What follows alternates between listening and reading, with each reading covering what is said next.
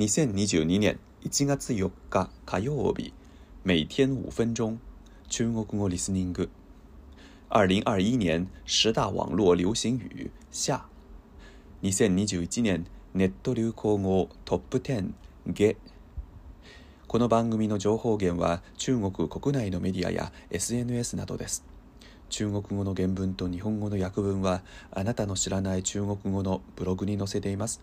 ブロックのテキストを確認しながら聞くことをお勧めします。今日のリスニング。大家好，虽然已经进入2022年，不过我还是得把2021年十大网络流行语剩下的几个词给讲完。一整个什么住？这儿的什么可以填入各种表示感情的动词，意思相当于。整个人完全什么了，或非常什么。比如一整个愣住的意思就是整个人完全愣住了，一整个爱住了的意思是大爱，非常喜欢。你可以说看着蓝山满山的红叶，我一整个爱住了。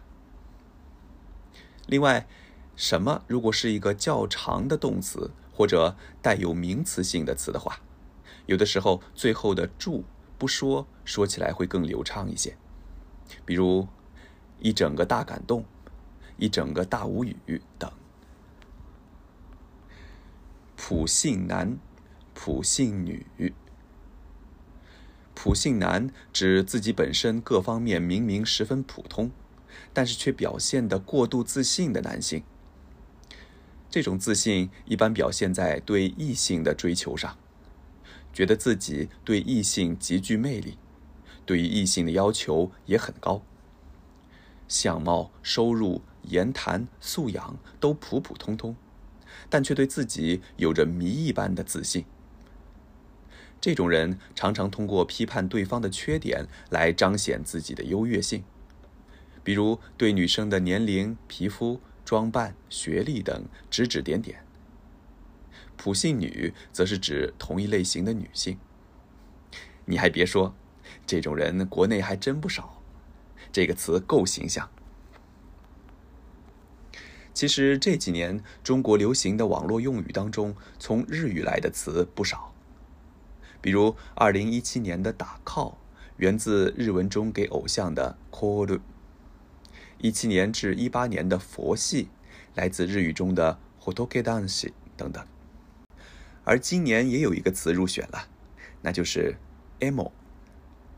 这个词的语源是英文的 emotional，不过从 emo 在中文中使用时的读音来看，这个词毫无疑问是来自日文的 emoi 的。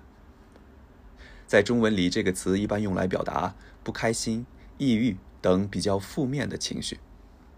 最常用的用法就是“我 emo 了”，意思是“我抑郁了”“我太难了”等。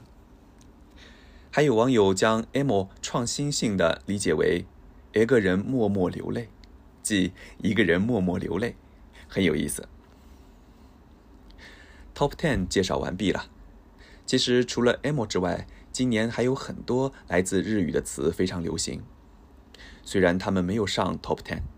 但是在网上还是很流行的，比如“达咩”。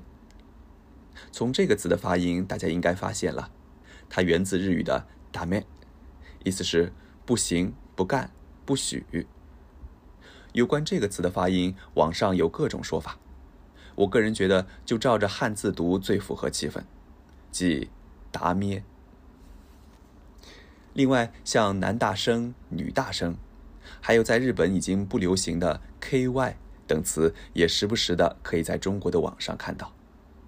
看来普通人对日本的喜爱还是很足的呀。怎么样，大家记住了几个呢？今日の単語とフレーズ，彰显，彰显，素晴らしい何かを鮮やかに示す，はっきりと表す。書き言葉です。例文。意式機械表彰显华贵。意式機械表彰显华贵。訳文。イタリア製機械式腕時計であなたの華麗なる気品を表しましょう。以上です。良い一日を。祝大家每天过得快乐。再见。